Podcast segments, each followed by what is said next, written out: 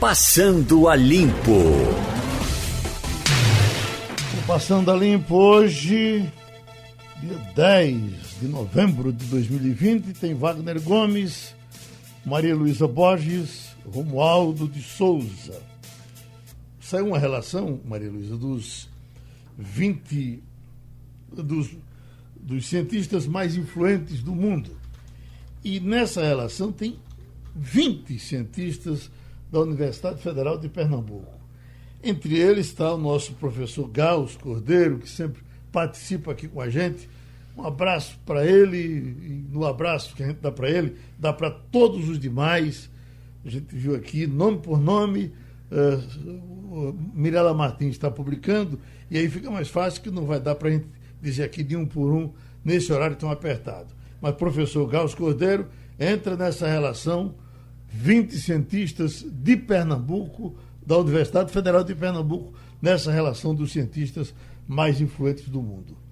Agora nós estamos com o professor, sociólogo Antônio Lavareda e o Jornal do Comércio está publicando hoje a última pesquisa do IBOP.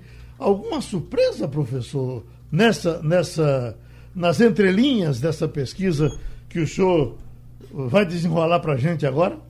É, bom dia, Geraldo. Bom dia, Wagner, Maria Luísa, Romualdo. É, cada, cada pesquisa, cada levantamento, Geraldo, traz algumas informações e, naturalmente, algumas surpresas. A surpresa para quem acompanha, quem não acompanha tão de dentro as campanhas, ou tão por dentro as campanhas, é o declínio acentuado nessa pesquisa da delegada Patrícia.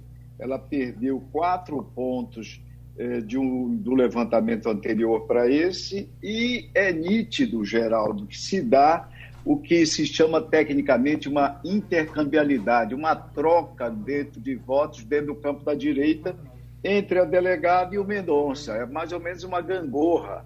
A delegada estava crescendo à medida que e o, e o Mendonça diminuindo suas intenções de voto. E agora dá-se o inverso. A delegada cai quatro pontos e são exatamente quatro pontos é, o, o, os, o percentual de eleitores que o Mendonça adquire nesse, nesse levantamento. Ele cresceu seis pontos no segmento masculino e quatro pontos entre as mulheres, Geraldo.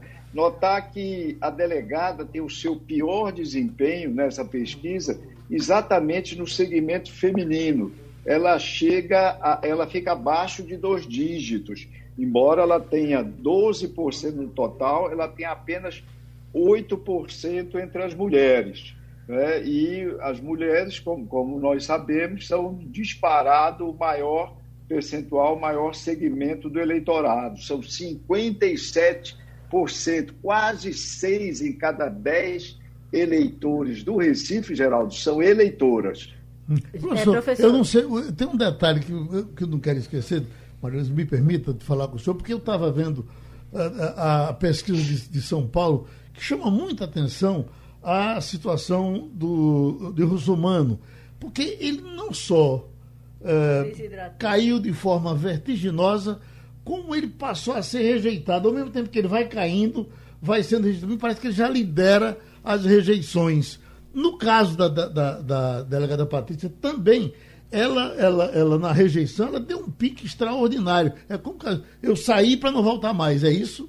O Geraldo, é, é, a relação, esses dois, essas duas variáveis, rejeição e intenção de voto, são obviamente associadas. Mas se há uma relação de causalidade, é, quem é o fator causal, o fator responsável principal é a rejeição. É a rejeição, o aumento da rejeição que explica o declínio das intenções de voto. Nesse período, Vale lembrar, no intervalo entre essas duas pesquisas, foi veiculada uma massa bastante razoável, eu diria um grande volume até de propaganda negativa dos adversários contra a delegada.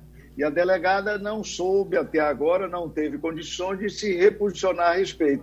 Eu, eu, eu lembro até, Geraldo, que em algumas circunstâncias é muito comum que os políticos quando pegos num deslize, um deslize vocabular, um deslize semântico, etc., tal, como parece ter sido esse é, o da delegada lá atrás, quando nas redes sociais expressou opiniões, digamos, desairosas, para usar um termo antigo, à população do Recife, é, os políticos pedem desculpas, se explicam, dizem que aquilo foi numa circunstância diferenciada, mas se desculpam. Pedir desculpas é prática. Olha, o Biden está bastante na moda, ganhou a eleição presidencial e, e só se fala nele mundo afora. Pois bem, em eleições anteriores, o Biden já foi alvo, ele já foi autor, eh, melhor dizendo, de deslizes, deslizes é, grandes. Numa das eleições, ele foi, ele fez comentários que pareceram bastante racistas em relação a Obama. Noutra eleição, ele mimetizou, ele copiou o discurso de um político, Neil Kinnock, um político britânico, sem revelar a fonte. Pois bem, ele, diante desses acontecimentos, ele se apresentou ao público, pediu desculpas e tentou seguir seu caminho adiante lá atrás, Geraldo. Então, a delegada Patrícia teria uma bela oportunidade hoje no debate da TV Jornal para se reposicionar, eh, explicar rapidamente o, o, o, esses, esses comentários que fez e tentar seguir adiante, erguendo a bandeira do seu novo apoio, que é o presidente Bolsonaro, Geraldo. Uhum. Professor, Ma eu teria duas perguntas, aliás, uma pergunta só a respeito de consequências de, de fatos políticos. É, uma é, diz respeito às expressões desairosas, como o senhor falou. Você acha que a, a, já fez o mal que podia fazer, já repercutiu o que podia repercutir, as declarações delas negativas, tanto com relação ao Recife quanto com relação a, ao povo da, da, da região?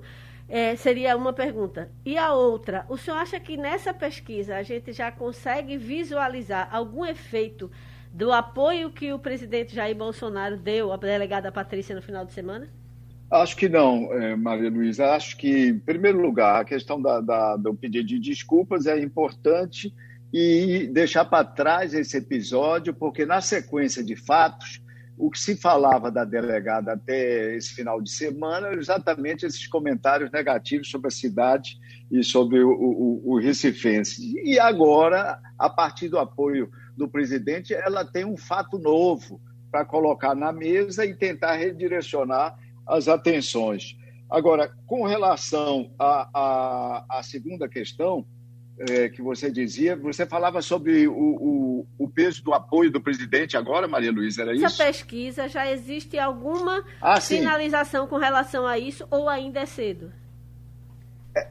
É difícil, Maria Luísa. Essa pesquisa, ela, a data vai até o dia 9, né? a data até ontem, mas de fato ela foi realizada, o grosso dela foi realizada ainda nos dias anteriores, quando não havia ainda a, a grande repercussão na mídia é, desse apoio. Então, eu diria que o apoio do presidente ainda não está, digamos, precificado nessa pesquisa de ontem do IBOP. Wagner Gomes.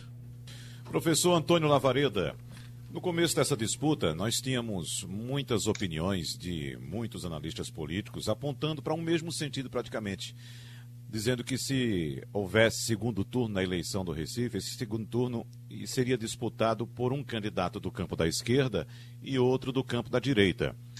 Quais são os prognósticos que o senhor tem que apontam que esta eleição do Recife pode ser decidida no segundo turno entre dois candidatos do campo da esquerda, ou, na verdade, como pensavam os analistas políticos no início, um da esquerda e outro da direita? É, Wagner, é uma boa, boa questão. Vejamos o seguinte: primeira, primeira informação para a gente registrar. É, se falarmos em campos, né, como você utilizou a expressão, e acho que corretamente, em campos político-ideológicos, que são, obviamente, adotados com maior consciência ou menor consciência pelos eleitores. Tem muita gente que vota na esquerda e quando você convoca nas pesquisas para se autoclassificar, elas dizem que são de esquerda, Wagner, e também o contrário aparece. Mas se nós olharmos o tamanho desses dois campos, nós vemos que da pesquisa passada para essa agora, o campo da esquerda está em expansão, saiu de 49% para 54% o agregado de intenções de voto de João Campos e de Marília Arraes. Ambos cresceram. Não, há, não se mostrou haver entre eles essa troca de votos, a tal intercambialidade que eu eh, mencionava há pouco. Já, então, campo de expansão. Já no campo da direita, e sobretudo pegando os dois principais candidatos, você tem aí Wagner, uma, uma manutenção, uma estabilidade. Os candidatos têm, tinham 29 agregados, 29%, e agora continuam com 29%. Se você somar mais três outros candidatos, o Feitosa, o Marco Aurélio e o Carlos, você pode falar em 32, mas eram os mesmos 32 da pesquisa passada. Então, abre-se a possibilidade, concretamente, nós temos nessa reta final duas possibilidades que têm que ser encaradas. A primeira possibilidade, um segundo turno de esquerda, vai ser o seria o único seria será o único segundo turno em capitais entre partidos de esquerda nessa eleição, Wagner. Apenas em Recife isso ocorreria, vindo a ocorrer de, é, é, concretamente. Na eleição passada, vale lembrar também, isso já se deu em Recife, no segundo turno entre Geraldo Júlio e João Paulo. E, mas em 2016 também se deu em outra capital do Nordeste, em Aracaju, onde opôs o Edivaldo Nogueira, que era do PCdoB à época, mudou de partido, e o Valadares Filho, que compete de novo agora, é, era candidato do PSB. Mas, pois bem, se vier a ocorrer isso, repito, é a única capital do Brasil onde se verificará. E a outra possibilidade é uma convergência dos eleitores de direita, desses 32% de, de eleitores de direita, é, para ultrapassar a segunda colocada, Marília Reis, mas que está em viés, em tendência de alta. Eu chamo atenção para isso, para mostrar que não é uma tarefa fácil, para ultrapassar a Marília Reis e então colocar um representante seu, um representante desse campo, no segundo turno. Wagner, o, o segmento, por exemplo, de, de ensino superior no Recife, entre pessoas formadas em universidades e pessoas que estão cursando faculdades, é bastante expressivo, 30% do eleitorado. É aí, naturalmente, que circula mais informação, mais discussão, etc. e tal. É, a campanha se dá de forma mais acalorada, digamos. Os percentuais aí nesse segmento são João Campos, 25%, Marília Arras, 25%, Mendonça Filho, 18% e a delegada Patrícia, 15%. Eu menciono esses números para nós percebermos como, a, a despeito da, dos números totais mostrarem, às vezes, instabilidade, etc., como a disputa é acirrada em determinados segmentos, Wagner o, o nosso Vitor Tavares, que já começa a receber os candidatos que estão vindo para o debate aqui na TV Jornal. Olá, você que acompanha a programação da Rádio Jornal nesta terça-feira, dia 10 de novembro de 2020, dia de debate com os candidatos à Prefeitura do Recife na TV Jornal, Canal 2, debate que começa às 10h50 da manhã. E você acompanha exclusivamente pela TV Jornal e também por todas as plataformas digitais do Sistema Jornal do Comércio de Comunicação, inclusive pelo aplicativo da Rádio Jornal, você pode conferir este debate que começa logo mais. Por aqui, os primeiros candidatos já começaram a chegar na sede da emissora, tudo pronto para receber os candidatos e candidatas à Prefeitura do Recife. Eles que estão chegando com um espaço de tempo para que possam cumprir todo um protocolo sanitário que foi estabelecido pela direção da emissora para garantir a segurança dos candidatos e também dos funcionários aqui da empresa. Na chegada, os candidatos e assessores tiveram a temperatura checada, foram higienizados com álcool em gel e receberam aí uma máscara de proteção exclusiva para que usem durante a transmissão, durante todo o debate. Este ano, por conta da pandemia da Covid-19, o número de assessores que acompanham os candidatos foi reduzido e o Estúdio B da TV Jornal não vai receber convidados. Então você tem uma ótima oportunidade para conferir exclusivamente pela TV Jornal este que é o único debate em TV aberta com os candidatos à Prefeitura do Recife neste primeiro turno. Logo mais, a partir das 10h50 da manhã, na TV Jornal Canal 2 e também nas plataformas digitais de todo o Sistema Jornal do Comércio de Comunicação. Rádio Jornal nas eleições 2020. Pronto, professor Lavareda. Fecha esse bloco, por gentileza dando de apoio do Bolsonaro. Então vamos direto ao ponto, a dúvida das pessoas. O apoio prejudica, pode prejudicar ou pode beneficiar a delegada. Aí a gente precisa ver os tamanhos respectivos. Hoje, a delegada Patrícia, é, qual é o tamanho dela? É 12% é, dos votos dos recifenses. E qual é o tamanho? Como é que nós podemos estimar o tamanho do presidente hoje? A avaliação dele é a variável que nós temos nessa pesquisa. A avaliação dele positiva é de 28. Então, o Bolsonaro hoje tem um tamanho duas vezes e meio maior do que a, a, delegada, do que o tamanho da delegada. Então, é óbvio que, nesse momento, isso só pode, se não beneficiar a delegada, com certeza não prejudica. Haverá quem pense, sim, mas e quando vier o segundo turno? Ah, mas aí até o segundo turno, como dizia minha avó, Inês é morta. Ela pode não chegar ao segundo turno e ela tem que tentar evitar o declínio e ensaiar uma recuperação nesses poucos dias que restam de campanha, Geraldo. Pronto, a gente agradece ao professor sociólogo Antônio Lavareda, professor Thales Castro, mais um pouco da eleição americana, professor. Ah, essa judicialização tão tentada por Trump o tempo todo. No começo, muitas coisas foram recusadas, mas parece que o procurador-geral, um desses aí, aceitou alguma coisa que ele pediu agora há pouco. Ou não foi isso? Muito bom dia, Geraldo Freire, grande comunicador. Bom dia a todos os ouvintes da Rádio Jornal. É verdade, Geraldo.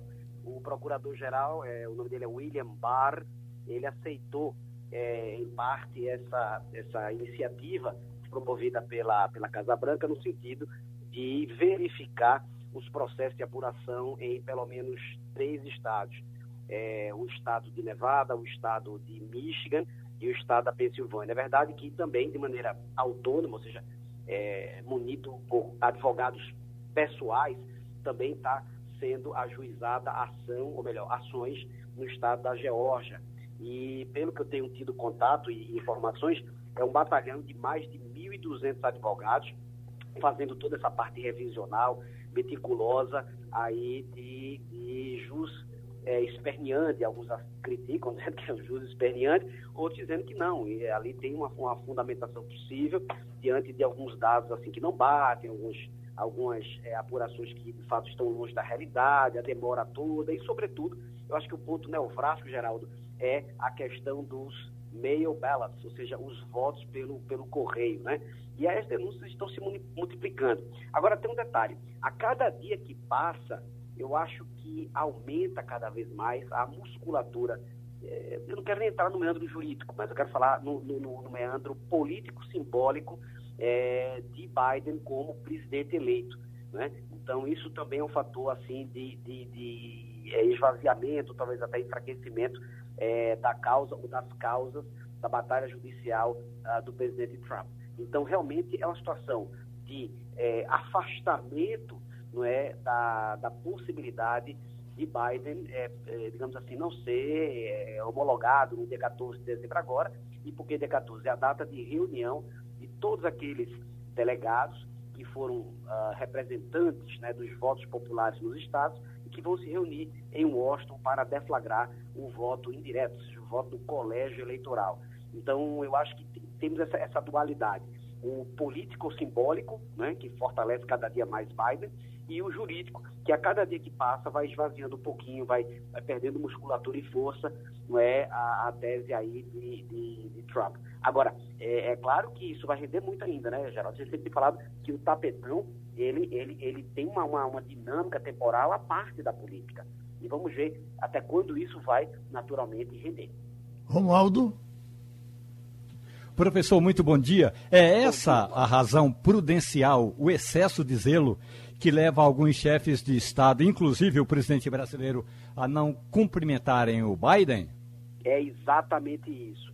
É, o Itamaraty, não só pela relação visceral, né, de amizade, de identificação político-ideológica de uh, Bolsonaro com Trump, em não ter feito essa nota de, de, de parabéns, de reconhecimento, mas também porque uh, o processo ainda está meio turvo, ainda está meio nebuloso, né? É, as enxurradas de denúncias de votos jogados na sarjeta, de votos, é, entre aspas, fabricados, de pessoas mortas votando, uh, e aí a gente tem que diferenciar o que é real do que é fake news, o que é fato com possibilidade de comprovação cabal num processo judiciário, versus o que é, naturalmente, manipulação ah, por parte é, da, da, eu digo só da, da grande imprensa, sobretudo porque a Fox que é a, o grande veículo de comunicação lá nos Estados Unidos, que é de direita, né, que representa, digamos assim, os interesses, entre aspas, né, representa os interesses assim, de Trump, também já está é, é, é, consagrando Biden como o 46º é, presidente. Então a gente precisa diferenciar o que é fake news do que é realmente algo que pode ser eventualmente aplicado num processo demorado, né, num processo assim, conturbado, uh, judicial em cada um desses estados. Professor, uma pergunta que talvez nem valesse a pena fazer, mas eu preciso de fazer porque tudo pode acontecer com esses votos do jeito que eles são praticados nos Estados Unidos. Diversos senadores e deputados foram eleitos nessa, nessa chapa, uh, uh, nessa eleição. Aí, se você vai para a recontagem, uh, por exemplo, um voto que foi anulado para Biden, e, nesse, e aí vem um voto para um senador do partido adversário para um deputado do adversário, esse voto é todo anulado ou é só o do presidente? Excelente pergunta. Isso vai depender muito da legislação de cada estado. Realmente, é uma resposta meio vaga, Geraldo. Eu não gosto de fornecer respostas vagas para você, para o, público da, da Rádio Jornal, mas infelizmente é a realidade. Então, uh, no processo de apuração, de verificação e de proclamação do resultado, você tem diferentes é, respostas por parte direitos é, estaduais. Então, você pode, por exemplo, inviabilizar, ou seja, impugnar é, todo o ballot, ou seja, impugnar e invalidar toda a cédula, portanto, o voto que vai para o deputado federal foi invalidado, o voto que iria para o senador foi invalidado, e tudo, tudo ali consequentemente, ou você pode ter, naturalmente, uma decisão judicial que possa exclusivamente inviabilizar o voto majoritário federal, ou seja, o voto do, para o presidente, e mantendo-se é, válidos uh, os votos para o senador e para o deputado federal, né, chamado de representantes lá nos Estados Unidos. E um detalhe importante, mesmo que Biden seja consagrado, o 46 presidente, né, Biden vai ter uma pedreira, que acho que pouca gente está falando isso, que é o seguinte, a gente está analisando agora a composição do Senado americano, a composição de 100 senadores, dois senadores por cada um dos 50 estados. Né? Ele continua republicano, tá? E estamos no contorno final de determinação aí de como é que está o perfil da Câmara. Aparentemente está uma luta muito hercúlea. Né? O, às vezes o, o, o Partido Democrático de Biden é vencendo um pouco na frente, mas estamos na reta final aí. Se os republicanos mantiverem liderança, né, hegemonia nas duas casas parlamentares, é muito provável que o novo presidente é, é, Biden seja um presidente que a gente chama de lame duck, ou seja, um presidente de pato manco, um presidente que não governe. Ele simplesmente vai ter uma função inócua, né? porque os, os, os republicanos vão bombardear a pauta legislativa, vão fazer é, é, votos de protesto, vão esvaziar a pauta, vão, vão é, obliterar a, a, a, os, as comissões, é? Então, esse é um dado importante. Não está olhando muito para a composição do legislativo, mas o legislativo, por ter o seu grau de altivez, de independência, tem um peso também. É claro que majoritariamente é executivo, né? mas o legislativo americano tem um peso. Então, se, se, se ficar uma dobradinha, democrata controlando a, a Câmara Baixa e o republicano controlando o Senado, ele ainda governa. Né? Ele ainda governa. Mas se a situação tiver tamanhamente tensa, que assim, tem uma leve maioria, majorita, uma, uma leve maioria republicanos em ambas as casas, a situação realmente vai ficar muito difícil para Biden. Biden vai conseguir governar com aquilo que disser respeito exclusivamente à caneta dele, seja, a perspectiva do poder executivo. Né? Mas se ele precisar de um ato legislativo, aí a pauta vai ser trancada. Wagner Gomes. Professor Thales Castro, funcionários dos dois partidos, do Democrata do, do, e também do Republicano, declararam já publicamente que a eleição ocorreu bem, embora tenha havido questões menores que são muito comuns em eleições, como, por exemplo, máquinas quebradas, cédulas perdidas. E em um, um, um, um memorando eh, aos procuradores dos Estados Unidos, o procurador William Barr escreveu que as investigações podem ser conduzidas se houver alegações claras e aparentemente críveis de irregularidades que, se verdadeiras, poderiam impactar o resultado de uma eleição federal em um estado individual. Eu pergunto ao senhor, essa posição do procurador-geral William Barr é mais uma posição para uh, antecipadamente resolver a questão ou de fato ele é simpático à causa de que houve falhas graves nessa eleição? É uma excelente pergunta. O procurador-geral, ele é, deve ter uma postura mais de certa neutralidade, embora ele tenha sido nomeado pelo próprio presidente Trump.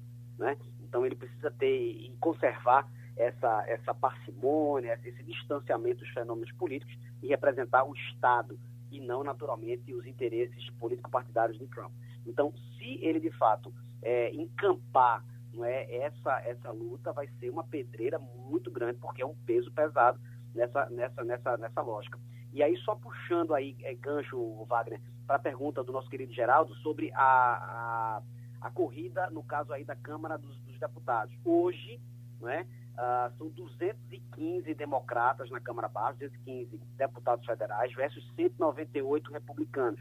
Os democratas estão levemente não é, superando, mas ainda tem, eu estou vendo aqui, pelo menos 21 assentos, 21 cadeiras que são ainda, estão sendo disputadas, tá? Então esse, esse é o perfil aí da Câmara Baixa, como eu disse. No caso do Senado, só puxando aí para a gente fechar e dar o dado bem preciso, está curiosamente empatado 48 republicanos e 48 democratas. No entanto, temos quatro assentos, quatro senadores para serem definidos. Né? Então, a, a luta vai ser de foice e esses quatro serão determinantes para a situação de governabilidade do, eventualmente, né, do presidente é, Joe Biden, 46º. Pronto, nosso agradecimento outra vez ao professor Thales Castro pela contribuição com o Passando a Limpo. Já com a gente o professor de Economia Sérgio Buarque. Professor Sérgio, um estudo feito pelo FMI está dizendo que nós vamos perder duas posições no ranking da, do PIB do mundo. O Brasil cairia da décima posição para a décima segunda posição. Aí eu lhe pergunto, eh, eh, décimo lugar para para o lugar 10 para o lugar 12, para ficar mais fácil para eu me fazer entender. Bom, eu lhe pergunto, isso é muito importante ou isso serve apenas para, uh, quando nós subimos, serve apenas para inflar uh, o nosso ego? É, veja, eu acho que essa informação é importante porque ela reflete o movimento diferenciado dos países em relação à capacidade produtiva, capacidade econômica. Agora, este dado especificamente divulgado agora, ele tem um, um componente muito enganador, porque ele trabalha com dólar nominal. Neste ano de 2020, particularmente, o, o, o real foi muito desvalorizado. Então, o é que a gente imagina? Se há uma desvalorização da moeda nacional, quando eu calculo o meu produto interno bruto de reais para o dólar, ele cai em dólar, vale menos. Esse ano, a desvalorização cambial foi muito grande, a desvalorização do real. Então, essa queda, ela reflete mais uma variação conjuntural da taxa de câmbio do que propriamente uma queda do PIB. É verdade, o produto interno bruto do Brasil foi um dos que mais vai cair este ano na verdade, o único país que não vai cair a economia é a China, que deve crescer um pouco. O Brasil vai cair, estima-se, em torno de 5,8% o produto interno bruto. Mas essa queda só não levaria a nós cairmos é, mais de duas posições, né? Duas uhum. posições no ranking. Certo. Porque os outros países que estariam subindo, Canadá, Coreia do Sul e e Rússia, esses também vão cair, cair menos, mas vão cair. Agora, o que acontece é que é medido em dólar. E o país que teve a maior desvalorização cambial foi o Brasil. A gente teve uma desvalorização, alguns estimam, em 40%. É como se, de repente, 40% do meu, do meu PIB, quando eu fosse passar para o, o, o dólar, 40% menos valeria. É por isso, só para terminar, que a maior parte das instituições internacionais, quando querem comparar, eles tentam tirar esse efeito conjuntural da variação cambial e calculam o que eles chamam de paridade do poder de compra. E o que interessa mesmo é o poder de compra que tem internamente em cada país a sua moeda. E o poder de compra do real dentro do Brasil não caiu 40%. Vai cair porque tem uma inflação começando a se desenhar, em parte por causa da desvalorização cambial. Então, o que eu quero dizer, para resumir, é que essa queda significa muito pouco considerando o ano de 2020. Se a gente tiver, nos próximos anos, a manutenção dessa relação é, cruel de queda do produto interno bruto e desvalorização cambial, aí a situação é grave. Mas este ano tem um efeito é, conjuntural que não é estrutural e permanente, que é a desvalorização cambial, que decorre em grande parte da insegurança com a economia brasileira, a falta de confiança, o risco Brasil que volta a crescer, a desconfiança com a crise fiscal. Isso fez com que o dólar tivesse, o, real tivesse uma devaluação tão grande que é muito mais a corrida de, de poupança para outra moeda, para moeda forte. Isso tem que ser considerado. Neste dado que estão divulgando, não foi levado em conta isso. Foi levado em conta uma, uma, apenas a tradução do produto interno bruto de, de, reais para o dólar nominal.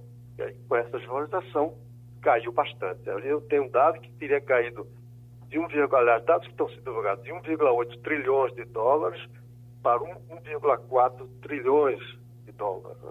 O efeito disso, em grande parte, é cambial. Maria Luísa? Professor, é, então a gente pode considerar que, como desde ontem, tanto por conta do anúncio feito pela Pfizer de que a, a, a vacina tinha uma eficácia acima de 90%, quanto também pela é, é, projeção de vitória do candidato americano Joe Biden, ontem já houve uma reversão com relação ao preço do dólar. Né? O, o real ele se valorizou um pouquinho com relação ao dólar. Seguindo essa tendência, é, é, é de se esperar que essa, essa posição talvez não caia tanto, ou se cair, recupere algum, algum é, um pouco no próximo ano, é isso? Exatamente. Veja, é, a gente tem que considerar não só os fatores externos, como a vitória de, de, de Biden, a possibilidade de ter uma volta à cooperação internacional, que estava completamente destroçada, mas também fatores internos. Quer dizer, o que nós temos hoje de desvalorização cambial é mais do real do que outros países, precisamente porque tem que ver com a situação interna do país. Né? Nós estamos com um déficit público muito alto, o endividamento crescendo, uma insegurança com relação ao futuro eh, econômico e até político do país, uma instabilidade institucional. Esses fatores fragilizam a economia, reduzem a, o, a capacidade de investimento, aumentam a fuga de capitais. A fuga de capital, no fundo, é o fator que determina a desvalorização cambial. Então, esses componentes são internos, que levou a essa desvalorização, tanto que é uma desvalorização do real muito maior do que outras moedas tiveram em relação ao dólar. Então, você tem razão, se no próximo ano, além de fatores internacionais mais favoráveis, o Brasil entrar num rumo de confiança na economia, de recuperação da capacidade fiscal, ou pelo menos de diminuição da crise fiscal e de retomada de um certo crescimento da economia, a moeda deixa de ficar tão desvalorizada. A gente está hoje no pique de desvalorização. Nós não vamos voltar mais ao que foi no início de 2019, o câmbio vai ficar mais desvalorizado mesmo, mas não vai chegar a esse nível. Nós estamos postos de seis reais dólar. Então, essa distorção deve diminuir. É provável que o Brasil possa até cair na lanterninha, no décimo, ou até cair um pouco da sua posição. Mas este dado que está sendo divulgado hoje, ele deve ser visto com muito cuidado, porque ele, ele, ele distorce, ele traz essa distorção da legislação cambial, e este ano foi muito alta. Então não deve, eu, eu confesso dizer, isso não me impressiona eu preciso ver como é que isso vai ficar momento maior estrutural, ver alguns anos, se isso vai continuar. Isso depende de mudanças internas no Brasil, das reformas estruturais que estão, são colocadas, da recuperação da capacidade das finanças públicas. Se isso melhora, o próprio câmbio diminui a sua desvalorização E aí você chamar a atenção, bastou que hoje, ou de, de esses dois dias, o dólar, aliás, o, real, é, melhora a sua posição em relação. Se eu calcular, em vez de dar 1,4 trilhões, pode dar 1,43 trilhões. Entendeu? Então, é muito, é muito volátil essa informação. Por isso que os caras calculam baseado no que eles chamam de paridade do poder de compra das moedas. É um cálculo que é feito para estimar o que seria um câmbio real dos países, não um câmbio nominal que flutua também com fatores conjunturais, com especulação, etc. De Brasília, Romaldo de Souza. Professor Sérgio Buarque, bom dia para o senhor. Bom dia, um detalhe importante nesse estudo usado pelo Fundo Monetário Internacional é que a pesquisa trata do aumento do risco Brasil. E aí, é, um dos fatores do aumento do risco Brasil é, claro, evidentemente, a questão da insegurança jurídica, porque o Brasil vai viver o tempo todo com essa insegurança jurídica. E a outra questão é o lado fiscal. Se o governo conseguir aprovar esse pacote de medidas, esse pacote fiscal, nós poderemos dar, digamos, uma respirada, professor? Eu acho que sim. A gente precisa de algumas medidas e esses pacotes estão, estão nessa direção e algumas reformas também. Nós precisamos rever e retomar a reforma eh, do Pacto Federativo, precisamos tomar a reforma administrativa. Quer dizer, uma série de medidas que mal ou bem, estão encaminhadas aí no Congresso para tentar recuperar a capacidade fiscal. Sem isso, a situação fiscal vai se agravar e a gente corre o risco de continuar com esse risco Brasil ameaçando, que se reflete na taxa de câmbio, que passa a flutuar, levando a uma, a uma perda maior ainda de posição relativa se a gente tomar o dólar nominal. Agora, o que, eu, o que eu quero chamar a atenção adicionalmente é que nós estamos também num quadro de insegurança institucional que, é, é, de fato, digamos, é, gera insegurança em relação à capacidade do Estado pagar as suas dívidas futuras. E isso leva à fuga de capitais, isso leva à saída das aplicações financeiras para o dólar, levando à desvalorização. E aí é importante levar em conta o seguinte: a desvalorização cambial tende a pro, promover uma pressão inflacionária. A gente já viu em alguns produtos que dependem de importação ou que a gente exporta por certo valor, que tiveram seus preços muito aumentados no Brasil. Então a gente está num momento delicado. Se não for feito as reformas estruturais, e inclusive essas que você chamam a atenção para recuperar ou pelo menos para deter o ciclo de deterioração das finanças públicas, nós estamos perdidos, porque vamos cair muito mais. E mesmo em termos reais, mesmo que a devaluação cambial não, não se acelere, nós vamos parar de crescer. A economia não crescendo, os outros países vão voltar a crescer a partir de 2021, 2022, e a gente vai ficar para trás. Esse é um grande risco.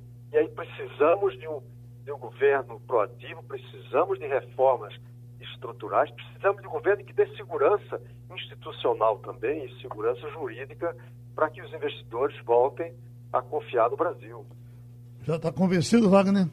É só uma dúvida, Geraldo, com o professor Sérgio Buarco, porque o, o presidente da Câmara, Rodrigo Maia, alertou para o risco de piora na economia caso a base do governo continue a obstruir a pauta do plenário e impeça a votação de propostas importantes, como, por exemplo, a agenda de equilíbrio fiscal. O presidente da Câmara disse que o Brasil vai explodir em janeiro se as matérias não forem votadas. O dólar vai a R$ reais, a taxa de juros de longo prazo vai subir para um país que no final do ano vai ter 100% da sua riqueza em dívida. A dúvida que eu tenho é a seguinte, professor Sérgio Buarque: o presidente da Câmara exagerou ou tem muito de verdade nessa fala dele? Eu acho que ele não exagerou ele está dando um retrato real da situação do Brasil nessa virada do ano e eu temo que a, possa ter, ser uma situação até mais grave do que ele está alertando se o governo não, não resistir a algumas tentações populistas dessa sua base de sustentação no Congresso. Não, e não resistir a uma certa é, vocação populista do presidente da República, que pode, de repente, querer ultrapassar o teto de gastos por alguma razão, até para poder, pensando já daqui a dois anos nas eleições, e aí o país entra no, fundo, no, numa crise profunda. Eu acho que o, a advertência do Rodrigo Maia é séria, deve ser levada em conta, pode ser até mais grave do que isso se a gente não resistir. Eu digo a gente, o, o país, o Congresso, as forças que estão próximas ao, poder, não resistir a certas tentações populistas que podem ser reacendidas nesse ano de 2021, que é quase o ano anterior às eleições né, presidenciais. Pronto, outra vez, muito obrigado. Economista Sérgio Buarque participando aqui do Passando a Limpo. Bom, o grande assunto hoje eh, eh, está sendo no Brasil todo a decisão da Anvisa de suspender os testes da vacina do Butantan. O presidente do Butantan, virologista Dimas Covas, já deu uma explicação. Vai ter uma reunião daqui a pouco de funcionários uh, da Anvisa com uh, cientistas do Butantan para rolar essa conversa e a gente vem que termina. A explicação do professor Dimas Covas é essa aí, escute. Olha, em, em primeiro, a, a Anvisa é, ela foi notificada de um óbito, não de um efeito adverso. Né? Isso é um pouco diferente. É, nós até estranhamos um pouco essa é, decisão da Anvisa, porque é um óbito não relacionado à vacina. Ou seja, como são mais de 10 mil voluntários nesse momento, pode acontecer óbito. O sujeito pode ter um acidente de trânsito e morrer.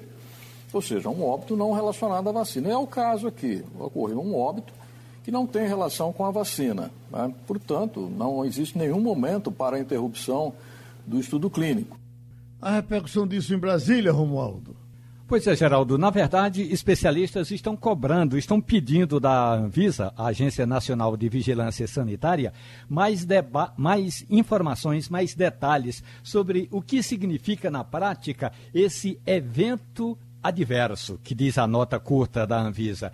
A, a agência diz o seguinte: essa decisão de suspender a pesquisa é para avaliar os dados observados até o momento e julgar o risco barra benefício da continuidade do estudo.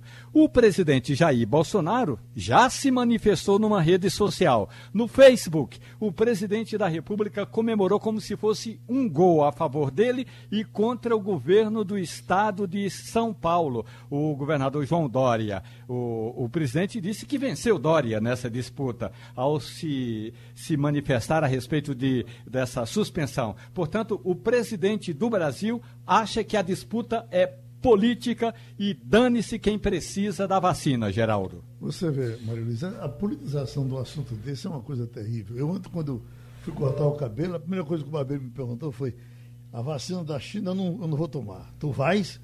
Eu digo, olha, eu nunca perguntei, quando tomei vacina a vida inteira, nunca cheguei para perguntar quem foi que fez essa, quem foi que fez aquela. Eu não entendo disso. Se a Anvisa aprovar, se os cientistas disserem é essa, eu tomo numa boa e não é. quero nem saber de onde ela vem. Mas uh, uh, há espaço para esse tipo de chafudação. Né? E principalmente se a vacina passar pelo critério de outros países considerados até mais desenvolvidos do ponto de vista tecnológico do que o Brasil, né? Então, é, é, periga a gente ficar é, parecendo futrica. É, se é verdade que o óbito, porque ele explicou, estamos mais de 10 mil pessoas, né? E se dentre 10 mil pessoas alguém pode morrer, e não foi uma morte segundo o, o, o diretor do Butantan associado. O presidente já se manifestou, né? Já, já tirou, tirou onda literalmente em rede social, né? Com a, a história de ganhou mais uma num posto em que ele se referia a Dória, é, é realmente não faz sentido para mim. Né? A, a, a, vacina ela não pode ser tratada desse jeito. Até porque a gente tem vários países é, é, produzindo. A gente já falou aqui da vacina da Rússia, a gente viu ontem a Pfizer falando, a gente tem a vacina de Oxford que está sendo é, é, que o Brasil participa da, da, da, do desenvolvimento através da, da, da, Fiocruz, lá no Rio. Então, não faz é, é, sentido nenhum que a gente coloque esse componente no meio de uma, uma pandemia que já é grave o suficiente. Né? Agora, Wagner, eu acho que é só saber quem faz esse acompanhamento. das pessoas que estão sendo acompanhadas, porque, na verdade, o, o, o eh, eu acho até que já era para o Butantan, alguém que fosse responsável, já tem isso na mão. Olha, o assunto foi esse aqui. O cara, o, o doutor Dimas Covas disse, pode ser atropelado, pode ser isso ou pode ser aquilo. Era para a gente ter já na mão a causa da morte dessa pessoa, para nem gerar esse tipo de dúvida. Será que a questão do anonimato Geraldo, influencia é, é isso? Uhum. Essas paralisações são comuns no desenvolvimento de vacinas. Não é isso? O, os laboratórios. A, da, Oxford parou recentemente e agora parou. é a mais. É a, a própria, a mais próxima a sair, né? A própria Sinovac já parou uma vez também. E a discussão entendeu? acabou, né? Exatamente, porque agora é o seguinte, porque você tem razão, o laboratório já poderia inicialmente já informar, olha, esse cidadão que sofreu esse efeito adverso, ele não faz parte do grupo. Porque é o seguinte, o grupo é dividido em duas partes. Aqueles que tomam efetivamente a vacina, que são inoculados efetivamente com a vacina, e outro grupo que é inoculado com uma substância chamada placebo, que não serve para nada. Entendeu? Só que o seguinte, a pessoa que está aplicando a vacina não sabe o que é que está aplicando. Nem quem está tomando a vacina, nem quem está aplicando. Só os pesquisadores que têm a relação lá com os códigos das vacinas e também com que as pessoas uh, estão recebendo. Então, depois essa informação é que é publicada, assim como aconteceu com a vacina é, lá da, de Oxford, a da própria Sinovac também. Agora, o que chama a atenção, Geraldo, nesse caso, é que o governador de São Paulo, João Dória, anunciou ontem, pela manhã, que as primeiras 120 mil doses da vacina, dessa Coronavac, chegarão até o dia 20 de novembro. E ontem foi um dia de explosão no mundo, de felicidade no mundo, de alegria nos mercados por causa do anúncio, principalmente da vacina da Pfizer. Quando saiu essa informação da Anvisa à noite, eu parei e pensei: espero que não tenham nenhum conteúdo político nessa decisão da Anvisa. Ouvi também, como você ouviu, nossos ouvintes acabaram de ouvir, o assombro do presidente do, do, Butantan, doutor Dimas Covas, e hoje, com essa posição do excelentíssimo senhor presidente da República, dizendo que ganhou mais uma disputa contra, contra João Dória e que essa vacina chinesa causa morte, invalidez e anomalia, aí, meu amigo, o elemento político, mesmo que não exista, fica diante da tragédia como sendo o fator principal. No lugar de salvar vidas, tem gente pensando em salvar seu grupo político e essa gente é capitaneada pelo presidente da República, Jair Bolsonaro. Isso é muito triste e lamentável, Geraldo. O Wagner Gomes, Maria Luísa, Romualdo de Souza terminou Passando a Limpo. Passando a Limpo.